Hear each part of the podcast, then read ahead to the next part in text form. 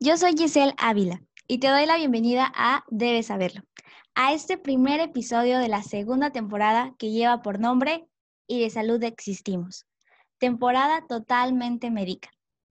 Y bueno, arrancamos de una forma espectacular, muy emocionada. Tenemos como invitada a la doctora Alejandra Bustamante. Ella es originaria de Hermosillo, Sonora, egresada de la Universidad Nacional Autónoma de México. Ella es endocrinóloga, que es la rama de la medicina que se especializa en el diagnóstico y tratamiento de trastornos del sistema endocrino, que incluye las glándulas y órganos que elaboran hormonas. Es certificada por el Consejo Mexicano de Endocrinología y socio titular de la Sociedad Mexicana de Endocrinología y Nutrición. Bienvenida, doctora. Muchas gracias. Y en este primer episodio tocaremos un tema bastante interesante y que bueno, yo me enteré hace poco de su gran importancia. La verdad es que, eh, bueno, me pasa que nos damos cuenta de lo ignorante que a veces somos hasta que nos encontramos de frente con una situación que nos obliga a investigar sobre él. Y es por eso que es muy importante enterarnos y educarnos de estos temas, por eso la razón de ser de esta temporada, claro que sí. El tema es, mis hormonas podrían ser las causantes de todo. Y yo lo agregaría, y yo ni por enterada, ¿no? O sea, que luego ni sabemos por qué está pasando en nuestro cuerpo. Y bueno, quisiera empezar con una pregunta para la doctora. Eh, que es nuestra especialista, claro, el tema de hoy. ¿Qué son las hormonas, doctora? Para empezar, ¿qué son? Para empezar, este, las hormonas, pues es un término demasiado este, antiguo. Surgió en 1905 del griego que significa poner en movimiento o estimular. Son realmente sustancias secretadas por las glándulas que se transportan a través de la sangre para ejercer efectos en las células de nuestro cuerpo ya sea estimulándolas o frenándolas. Y también actúan como mensajeros entre órgano y órgano. Los órganos que las secretan se llaman glándulas. De estas en nuestro cuerpo tenemos la glándula maestra, que es la que regula prácticamente todas las glándulas, que se llama hipófisis.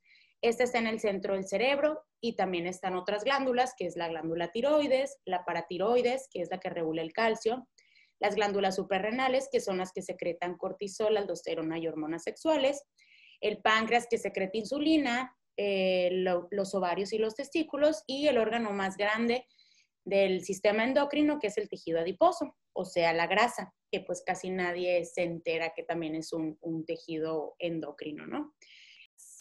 Las hormonas se secretan de forma armónica, acorde al clima, al sueño, al estímulo externo, ya sea ejercicio o alguna enfermedad al ciclo menstrual o bien se secretan de forma armónica también en el embarazo y la lactancia. Muchas de ellas se secretan solo unos días al mes, otros de forma diaria y repetitiva durante el día o la noche, y todas ellas funcionan de forma sincronizada, de tal forma que es común ver una afectación de varios ejes hormonales en un mismo individuo. Entonces, prácticamente las hormonas son sustancias que viajan a través de la sangre para ejercer este, acciones en nuestro cuerpo, ¿no? Inhibiendo o estimulando alguna célula. Ok, y están como en diferentes, como bien lo menciona, ¿no? En diferentes partes del, cuerpo, o sea, no, se distribuyen de alguna forma que abarca todo, eh, todo el cuerpo eh, de manera... de manera distribuida, como lo dices, va desde el cerebro, el cuello, el tórax, este, el abdomen y la zona pélvica, que es eh, los testículos o los ovarios, y pues están distribuidos durante todo el cuerpo en el tejido adiposo, que es la grasa. Claro, y, bueno, en este caso, ¿qué papel juegan estas hormonas en nuestro sistema? O sea, si bien se distribuyen ya, como ya comentó, en todo el cuerpo, en todo el organismo más bien, pero ¿qué tan importantes son? O sea, a la hora ya de trabajar en, en nuestro sistema. Ok, las hormonas son muy importantes en el funcionamiento correcto de nuestro cuerpo, ya que ejercen efectos en la mayoría de los órganos. Les daré dos ejemplos sencillos. Este, las hormonas tiroideas tienen receptores en muchas partes de nuestro cuerpo, en el cerebro, corazón, riñones, piel, intestino, sistema reproductor, entre otros.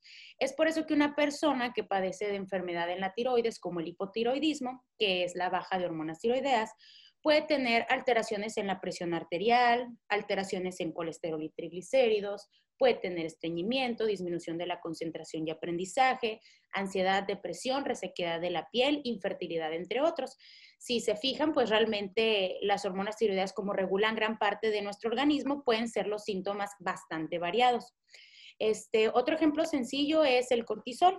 Esta es una hormona que se secreta en las glándulas suprarrenales, que las glándulas suprarrenales están encima de los riñones.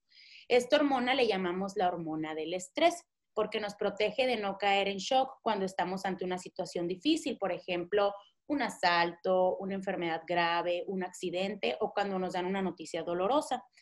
Esta hormona nos mantiene alertas y hace que nuestro cuerpo se mantenga con adecuada presión arterial, fuerza y energía para sobrellevar la situación estresante. Esta hormona, al igual que las hormonas tiroideas, tienen receptores en muchísimos órganos del cuerpo, de tal forma que tener deficiencia de cortisol puede llevarnos incluso a la muerte ante cualquier situación de estrés, como antes lo mencioné o bien el exceso también ocasiona otro tipo de padecimientos como obesidad, acné, osteoporosis, presión alta, diabetes, trastornos psiquiátricos, entre otras. Este, las hormonas son súper importantes en muchos aspectos del funcionamiento de nuestro cuerpo y mente. Solo les di dos ejemplos sencillos, pero cada una de las hormonas que se secretan tienen funciones específicas y no solo en un órgano. Generalmente funcionan todas en conjunto en nuestro cuerpo y de tal forma que otro ejemplo sencillo, si un bebé nace con alguna deficiencia hormonal y no se trata de inmediato, esto es incompatible con la vida. O bien, si se trata de forma atrasada, puede llevar a complicaciones severas o serias durante toda la vida, como retraso mental, retraso en el crecimiento, entre otras. Entonces, he ahí la importancia de este, las hormonas. Básicamente las hormonas regulan todo nuestro sistema, ¿no? O sea, parece, parece que, que son las más importantes de, de cuidar. Y precisamente he escuchado por ahí, ¿no? Ya sabe, entre los dichos mexicanos o dichos, este, eh, digamos, populares, que muchas, muchas de las veces que se ocasionan o hay problemas de deficiencia hormonal es por emociones, tal vez, o, o está mal, mal ubicado este término entre nosotras las personas, así, los simples mortales. Ok. Este, no es que las emociones ocasionen la deficiencia hormonal, sino que muchas deficiencias hormonales sí se van acompañadas de trastornos, sobre todo psicológicos, ansiedad, depresión, etcétera. Entonces, más bien no es que los trastornos este, emocionales ocasionen deficiencias hormonales, sino que las deficiencias hormonales pueden ocasionar trastornos emocionales. Ah, ok, entonces es al revés, ¿no? O sea, que la deficiencia hormonal provoca este, este tipo de reacciones en nuestras emociones, en nuestras formas de, sentirnos, tal vez, ¿no? De hecho, este, en el protocolo, nosotros le llamamos protocolo a, a, una serie de estudios que hacemos, en los pacientes que tienen depresión, ansiedad, incluso bipolaridad o algún otro trastorno psiquiátrico o psicológico, siempre es importante descartar patología este, hormonal, siempre, siempre, porque es muy común que a lo mejor estemos tratando algo que realmente solo requiera alguna sustitución de hormonas y ya pues con eso se resuelve por completo pues la patología psicológica o psiquiátrica. Entonces sí están muy de la mano de la mano. Y como usted mencionaba, ¿no? Lo de, por ejemplo, lo de la tiroides. Conozco que, por ejemplo, hay un estudio que se llama perfil tiroideo, en donde abarca como varias hormonas, eh, por ejemplo, la folículo estimulante, este, me parece que, no, no recuerdo si la testosterona está dentro de un perfil tiroideo, me parece que no, pero, o sea, todo, eh, ¿no? No va ahí, ¿verdad? No, en el perfil tiroideo van incluidas la hormona estimulante de la tiroides, que es la TSH, que es la hormona eh, que secreta la hipófisis. La hipófisis es la que mencionaba que estaba en el centro del cerebro y que es como la glándula maestra porque ella le manda señal a todas las, las, las glándulas este, periféricas, le llamamos, ¿no? Todas las que están fuera del cerebro. Entonces, en el perfil tiroideo nosotros evaluamos la hormona estimulante de la tiroides, que es la que manda la hipófisis, y vemos las hormonas libres y totales, que son las que están circulando por nuestro cuerpo, T3, T4, T4 total y T4 libre. Esas son realmente las, las hormonas que nosotros evaluamos en el perfil de tiroides. Claro, es como eh, un conjunto, ¿no? O sea, hablamos, por ejemplo, de hipotiroidismo o todos las, las como padecimientos que, que, van de la mano con la tiroides, pero bueno, yo lo que entiendo es que a través de la tiroides también circulan otras hormonas o subyacen dentro de ella, ¿así es? Sí, todas las hormonas están ligadas entre sí. Si una generalmente está mal, la otra se va a descontrolar. Y si una está, no sé, muy acelerada, la otra se frena. O sea, son como, te lo pongo de una manera fácil, como si estuvieran en, en un círculo haciendo, o sea, tomados de la mano, entonces uno se mueve, los otros se mueven. Es como, como algo armónico, yo así lo, lo interpreto, como algo armónico. Si algo se sale de lo, del camino que habían tomado, las demás se descontrolan junto con ello. Entonces sí es común que, que alteraciones este, hormonales de un eje, a lo mejor la tiroides, y se descontrola la prolactina. O a lo mejor si se descontrola la prolactina, se descontrolan las hormonas sexuales, etcétera. Y así son todas. Claro, entiendo, entiendo. Y bueno, eh, yo me di cuenta, bueno, hablando ya en, una anécdota personal, tenía un desorden hormonal precisamente cuando ya hubo síntomas que fueron evidentes, incluso como usted dice, fui con una psicóloga y fue que también me mencionó que a lo mejor mi problema radicaba en un desorden como hormonal, ¿no? Y ahí fue cuando me di cuenta que había esta parte de alerta de los síntomas que me indicaban que había como pequeñas deficiencias, ¿no? O desequilibrio más bien. Eh, incluso, bueno, uno se pregunta, ¿no? ¿Qué estará pasando? ¿Estaré enloqueciendo, no? En, especial creo que nos pasa, he escuchado que pasa más a las mujeres. No sé si sea así como tal cual el mayor número de, padecimientos en mujeres con las hormonas. Sí, realmente, eh, sobre todo en las hormonas tiroideas y en las hormonas sexuales, sí, las patologías son más comunes en la mujer y sobre todo en la mujer en edad fértil, le llamamos nosotros, que son mujeres de 20, 30, 40 años sí, sí, definitivamente sí, las enfermedades hormonales son más comunes en mujeres. ¿Y cuáles son los problemas que usted ha detectado como más frecuentes que se presentan en nuestra salud y que tal vez son originados por precisamente este desequilibrio hormonal? Este, los más frecuentes de enfermedades hormonales sin duda son problemas en la tiroides y diabetes. En primer lugar, la diabetes, que es una patología completamente hormonal en la cual hay deficiencia de insulina y la insulina es una hormona encargada de introducir la glucosa a las células para que ésta pueda ser utilizada como energía. Sin lugar a dudas, es la enfermedad más común en endocrinología. Esta ocasiona niveles elevados de glucosa en sangre porque la insulina es incapaz de introducir la glucosa dentro de la célula. Esta enfermedad puede afectar desde recién nacidos hasta adultos y lejos de ser una enfermedad caracterizada por elevaciones de glucosa, también trae consigo muchísimas complicaciones a lo largo del tiempo por efecto tóxico de la glucosa, como infartos cardíacos, cerebrales, ceguera, amputaciones, daños en el riñón y muchas otras. Entonces, definitivamente todo mundo, sin, sin lugar a equivocarme, tiene algún conocido que padece diabetes, ¿no? Entonces, es de la, de la enfermedad más común que existe en endocrinología. Este, otra de las enfermedades muy comunes también es el hipotiroidismo que esta se caracteriza por una secreción disminuida de hormonas tiroideas. Esto hace que todos los órganos que tienen receptores para estas hormonas funcionen de forma más lenta. El cerebro empieza a enlentecerse, ocasionando olvidos frecuentes, mucho sueño, hablamos lentamente y pausados. El corazón empieza a latir menos de lo habitual, puede ocasionar insuficiencia cardíaca, presión alta o baja. El intestino se empieza como a paralizar y puede haber estreñimiento. Eh, tenemos menos tolerancia al frío, somos como muy friolentas. Los ovarios y los, o los testículos, porque los hombres también pueden padecer hipotiroidismo, no ejercen su función adecuadamente y dejan de producir hormonas que regulan la fertilidad. Es una causa también muy frecuente de problemas de infertilidad. O sea, las mujeres generalmente con hipotiroidismo pueden tener problemas para concebir un bebé. Eh, realmente los desórdenes hormonales son muy comunes, son más común de lo que pensamos y muchas enfermedades como presión alta, colesterol, obesidad, osteoporosis, enfermedades psicológicas y psiquiátricas, entre otras, son enfermedades que derivan de un problema hormonal de fondo. Y es ahí donde deberíamos iniciar la búsqueda en casos en donde a lo mejor sea, por ejemplo, una persona que padece presión alta o padece diabetes o tiene osteoporosis y los médicos estamos agregando y agregando y agregando medicamentos y por más medicamentos que agregamos no se logran controlar. En esos casos nosotros debemos indagar a profundidad si su problema realmente es de causa hormonal. En caso de que sea de causa hormonal, se trata la patología, este, pues alguna deficiencia o exceso hormonal y generalmente se resuelve la enfermedad. Entonces, Definitivamente de las causas más comunes es diabetes, que casi nadie lo ve como una enfermedad hormonal, pero es una enfermedad hormonal, y el hipotiroidismo.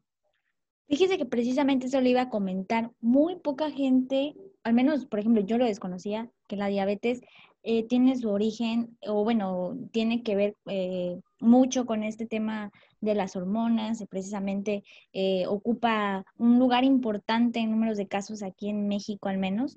Entonces, creo que saberlo y mencionarlo es importante, ¿no? Porque igual una amiga me decía, es, yo tuve eh, hipoglucemia, entonces eh, el médico general me, me, pidió que fuera con una endocrinóloga y yo así como de, ¿cómo? O sea, pero es diabetes, o sea, es bueno, es este glucosa, no, tampoco tienes que ir con una endocrinóloga, ¿no? Y ahí fue cuando me di cuenta que es verdad, es cierto, ¿no? O sea, a través de, de ustedes, los especialistas en endocrinología, que empezamos a ver estos, estos casos y que van tan ligados a los problemas tan actuales de salud que vivimos los mexicanos y en todo el mundo en general y que no lo sabemos. Claro.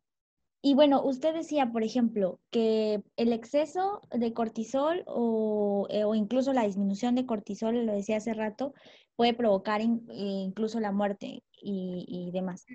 Entonces hablamos de que no atender un problema hormonal a tiempo puede provocar la, muerte.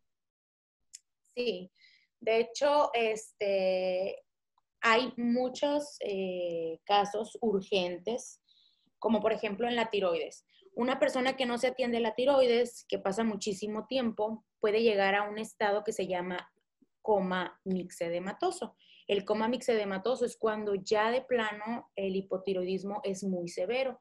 Estos pacientes pueden tener este, demasiada hinchazón en su cuerpo, su corazón empieza a latir demasiado lento al grado que se puede parar por completo el corazón, se empieza a bajar mucho la temperatura del cuerpo, este, y en forma general, pues terminan, como su nombre lo dice, en coma. Te, te voy a dar un ejemplo claro. El hipotiroidismo, que es de las enfermedades más comunes, en caso de que no se trate, hay una, hay una entidad que se llama coma mixedematoso. Como su palabra lo dice, prácticamente es un estado de coma, en el cual las hormonas tiroideas son tan bajas que todo el cuerpo se pone como en un estado de invernación, ¿no? Eh, los pacientes están demasiado fríos, su, temperatura es demasiado baja, su frecuencia del corazón es demasiado baja, incluso hasta que se puede parar por completo y fallecer. Este, el sodio, que es el que regula la presión arterial en nuestro cuerpo, también este, se baja demasiado. Son pacientes que están muy, muy hinchados o muy dematizados, le decimos nosotros, y son pacientes definitivamente que si no se da un tratamiento precoz y adecuado pueden perder la vida. Caso contrario, los pacientes que tienen hipertiroidismo, que es un exceso de hormonas tiroideas, también pueden entrar en un estado en el cual se llama tormenta tiroidea. Como su palabra lo dice, es una exageración de secreción de hormonas tiroideas que pueden llevar a todo lo contrario del coma mixedematoso. Es un paciente que a lo mejor tiene este, fiebre, que tiene palpitaciones, que tiene arritmias en el corazón, que tiene problemas neurológicos, que también si no damos un tratamiento efectivo y rápido pueden llevar a la, a la muerte. En cuanto a lo del cortisol, como mencionabas, hay niños, hay bebés recién nacidos que nacen con deficiencia absoluta de cortisol y que en los primeros días de vida ellos llegan a hospitalizarse. ¿Por qué? Porque pierden demasiada sal en su cuerpo y pues llegan a un estado de choque prácticamente. Esos son como los, los ejemplos severos de deficiencias hormonales, pero realmente hay muchísimos este, ejemplos que te podría dar de cada una de las, de las hormonas que existen en nuestro cuerpo, que pueden poner en riesgo la vida, tanto la deficiencia como el exceso. Claro, sí, sí, sí. Y bueno, habrá gente que tal vez escuche esto y diga, bueno, y a mí qué, tan importante me es como, o qué tan útil me es escuchar esta información, empezar a interesarme sobre conocer más del tema. Y bueno, quiero que usted nos diga, ¿qué tan importante es que nosotros tal vez no tenemos idea de, en términos médicos, en términos ya un poco más especializados, pero al menos conocer esta información? ¿Qué tan importante como nosotros, eh, desde el punto de vista como pacientes, por ejemplo, el informarnos un poquito más de estos temas? Este, realmente son muchas las razones para las cuales debemos conocer como público en general, por lo menos una de las funciones más importantes de cada hormona. Es parte de nuestro día a día el correcto funcionamiento de nuestro cuerpo y así como sabemos sobre el corazón, el cerebro o la piel, así deberíamos saber un poco sobre las glándulas endócrinas, porque lejos de darnos cuenta de alguna enfermedad hormonal que nos puede estar pasando, también existe un agotamiento que es completamente normal a lo que nosotros le llamamos fisiológico, como la andropausia o la menopausia. Así también es importante saber que conforme aumenta la edad, aumentan el riesgo de patologías este, endócrinas como el hipotiroidismo, nódulos en la tiroides, osteoporosis y diabetes, de los cuales todos deberíamos tener un tamizaje que es realmente pruebas para descartar estas enfermedades, aunque no tengamos síntomas, para tratar de prevenir complicaciones a futuro. Entonces, creo que tomar en cuenta eh, nuestro sistema hormonal sería un punto muy importante en la población general, ya que este podía estar condicionando muchas patologías que quizá nosotros ni ni por la cabeza nos pase, ¿no? Que a lo mejor nuestra presión está descontrolada por algún problema hormonal o a lo mejor nuestra diabetes no se puede controlar porque a lo mejor tengo hipotiroidismo, porque a lo mejor tengo el cortisol alto, a lo mejor estoy batallando mucho en el control de mi osteoporosis porque a lo mejor tengo hipertiroidismo, a lo mejor tengo este, eh, hipercortisolismo, etc. Entonces yo creo que por lo menos deberíamos de ponerle un poquito más de atención a nuestro sistema hormonal o sistema endocrino para poder tener una idea de qué puede estar pasando también en nuestro cuerpo, qué es normal y qué no es normal. Claro, y además como forman parte, como menciona usted, de nuestro día a día, eh, todos los días es las que están presentes, está haciendo la lucha por la que todo nuestro organismo funciona adecuadamente. Entonces, ponerle un poco de atención, creo que, como usted menciona, es importante y pues empezar a interesarnos, ¿no? De, enterarnos qué está sucediendo. Y bueno, que usted como obviamente especialista sabrá que, que el título de que le puse a este episodio de que las hormonas pueden ser las causantes de todo, tiene un doble sentido, porque creo que sí, o, sea, hay muchos padecimientos que eh, subyacen a raíz de las hormonas, pero claro que considero eh, forman parte de nuestro estilo de vida. Es decir, si nosotros no cuidamos como esta parte de homeostasis que, que, estuve leyendo, que es como la parte equilibrada de nuestro sistema hormonal, nuestro sistema, nuestro organismo en cuestión de hormonas, pues obviamente se presentan problemas y deficiencias. ¿Usted qué nos recomendaría para cuidar esta homeostasis o este equilibrio hormonal en nuestros, en nuestros sistemas? Sí existen recomendaciones para tener un equilibrio hormonal, pero primero que nada es importante señalar que hay enfermedades hormonales de las cuales no podemos tener control independientemente del esfuerzo que hagamos por ser a lo mejor una persona fit o que cuida al 100% su cuerpo, porque hay una gran cantidad de enfermedades hormonales que se producen por el ataque de nuestro sistema inmunitario hacia alguna glándula, ¿no? En específico. A esto le llamamos este, una etiología autoinmune, en la cual ni tus padres, ni el medio ambiente, ni tú mismo puedes controlar. Otro ejemplo es cuando hay crecimiento de tumoraciones en las glándulas, en donde tampoco no existe absolutamente nada que pueda prevenirlo. Sin embargo, como mencionas, hay muchas otras consideraciones en las cuales sí podemos cambiar eh, y que originan un gran cambio y un impacto en nuestro equilibrio hormonal. De estas, pues la principal es mantener un peso ideal. De este, el más importante es el porcentaje de grasa saludable. ¿Por qué? Porque a veces nosotros nos basamos más en nuestro peso y si somos una persona que a lo mejor hace ejercicio anabólico, que levanta peso, este, realmente puede ser una persona que pese más de lo que su talla le permitiría, pero a lo mejor su porcentaje de grasa es saludable y la mayoría de su peso pues es músculo. Eso nos hace tener un equilibrio hormonal. Entonces, cuando yo hablo de peso ideal, me estoy refiriendo a un porcentaje de grasa saludable. Eh, también otro punto importante es dormir entre 6 a 8 horas por las noches, no más ni menos. Esto se ha relacionado incluso con resistencia a la insulina. Personas que duermen menos o duermen más eh, tienen mayor resistencia a la insulina. Este, la hormona de crecimiento, que es una hormona súper importante en los niños y en los adultos, también se secreta por la noche cuando tenemos el sueño profundo. Entonces, son dormir las horas que nos han recomendado, son muy importantes en el equilibrio hormonal. Y pues obviamente dormir por las noches. Eh, evitar el tabaquismo. El tabaquismo pues también se ha visto influenciado sobre todo en patología tiroidea. Entonces, como todo, evitar el tabaquismo es un punto muy importante también de equilibrio hormonal.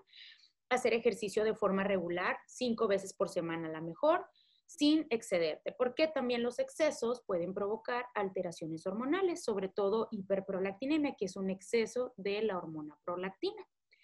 Eh, comer balanceadamente, me refiero no hacer excesos en dietas ni tampoco excedernos en pues, comidas grasosas con muchos azúcares, etcétera, ¿no? Entonces, comer balanceadamente significa tener un hábito en el cual nosotros podemos tener nuestros alimentos, frutas, verduras, este, carbohidratos, que son los azúcares, pero tampoco caer en el exceso de ser una persona orillándose como a la anorexia. ¿Por qué? Porque también eso puede originar este, trastornos hormonales.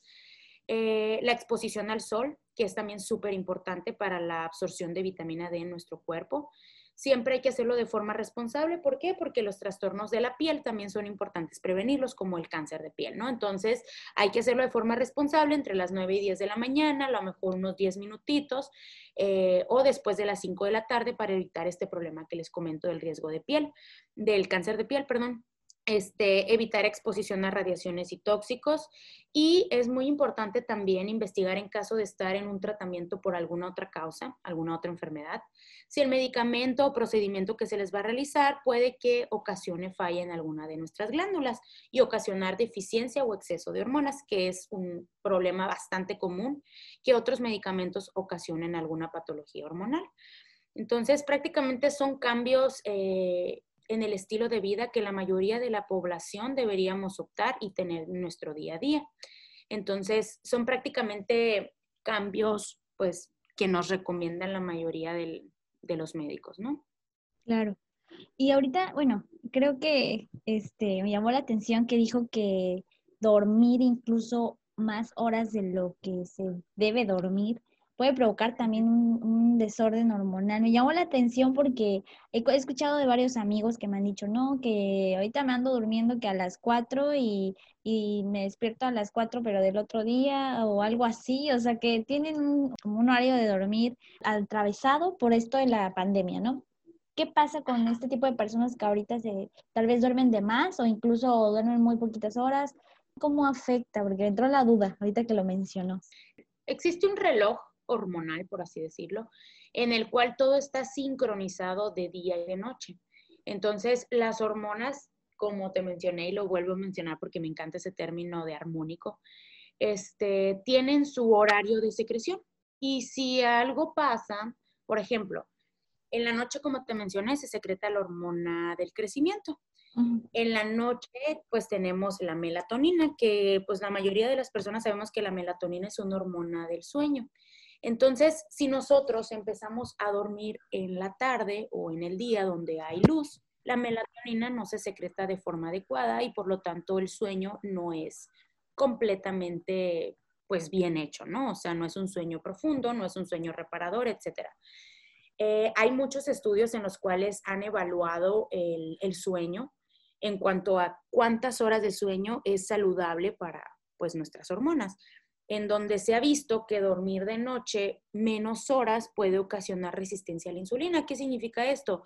Resistencia a la insulina es que la insulina no ejerce su efecto a nivel celular y esto puede ocasionar mayor riesgo de obesidad y diabetes.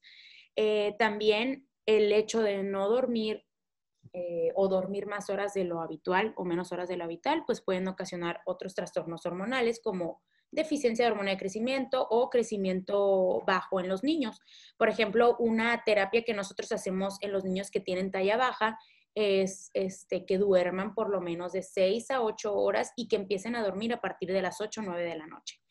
Eh, también el hecho de no dormir durante la noche puede ocasionar eh, mayor secreción de cortisol, que al final el hipercortisolismo pues, puede ocasionar otros trastornos también psicológicos, psiquiátricos, obesidad y otros tipos de trastornos en la glucosa. Entonces, definitivamente sí, dormir y dormir en la noche es una de las opciones para el equilibrio hormonal, de las más importantes.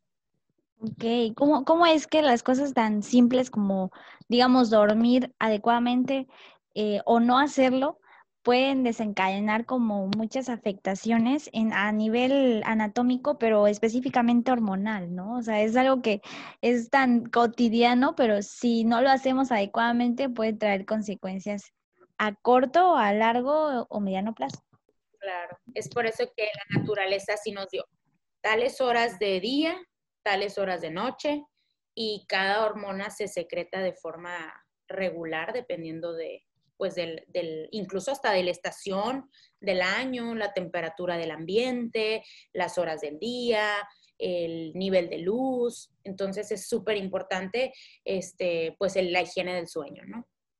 Claro, incluso una psicóloga me comentaba que la luz, hay unas eh, hormonas que no recuerdo su, cuáles son, pero hay unas que son eh, fotosensibles, así es, fotosensibles, perdón.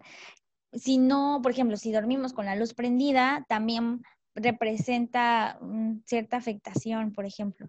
Ah, o sea, hay cosas que, que tal vez no le ponemos atención, pero tal vez si lo hacemos, sí puede ser como algo que poquito a poquito puede afectar ciertas cosas que no nos damos cuenta.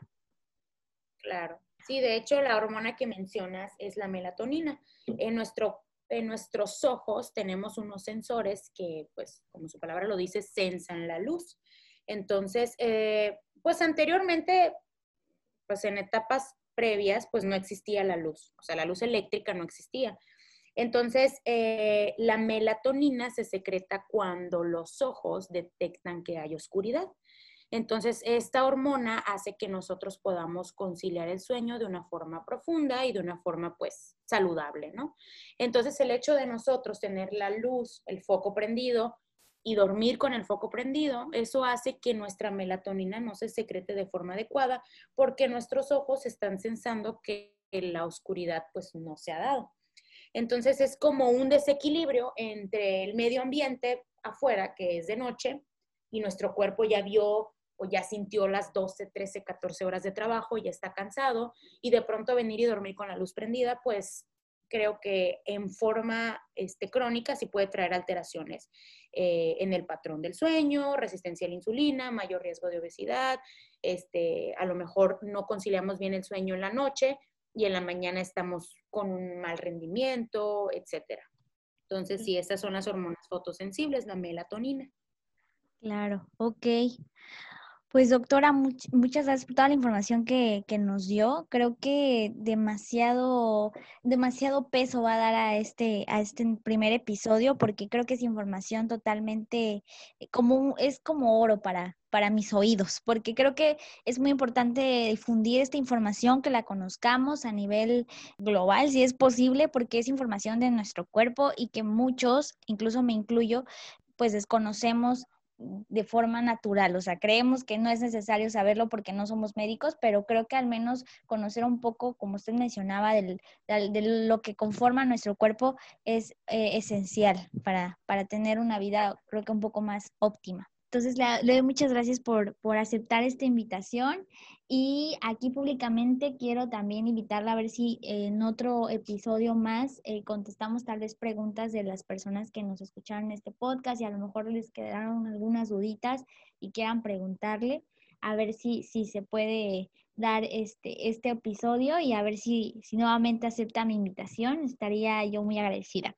Claro que sí, es un placer. A mí me encanta pues también infundir información. Cuando me invitaste la primera vez, pues me encantó la idea porque pues de alguna forma tenemos que inculcarle a la población en general qué es la endocrinología y qué tan importantes son las hormonas para nosotros. Entonces, claro que sí, con mucho gusto, si alguno de los de las personas que nos escuchan tienen alguna pregunta o a lo mejor algún tema de interés, con mucho gusto puedo colaborar. Claro que sí. Y bueno, doctora, ¿dónde la podemos encontrar? No sé, en Instagram, porque veo que también luego comparte información de valor en sus redes sociales. No sé, alguna red social que nos pueda, este, donde la podemos encontrar. Este, claro que sí, tengo eh, de redes sociales Instagram y Facebook. En Instagram eh, me pueden encontrar como DRA, o sea, doctora.bustamante, guion bajo endocrinóloga. Y en Facebook me pueden encontrar como doctora, pero así abreviado de RA. Alejandra Bustamante, endocrinóloga. cualquiera de las dos redes sociales están pues bastante activas, ¿no? Generalmente estoy subiendo por lo menos entre dos a tres posts por, por semana. Ah, entonces ahí vamos a, a, darle seguimiento a la información que comparte, muy buena, por cierto, yo ya también he revisado su información, todo lo que comparte es de mucho, mucha utilidad y mucha importancia, ¿no? Pues bueno, doctora, muchísimas gracias. Todos los que nos escucharon, muchas gracias por escuchar y, y, están invitados a esta nueva temporada que está, va a estar muy buena en temas médicos importantes de conocer. Los esperamos en el siguiente episodio.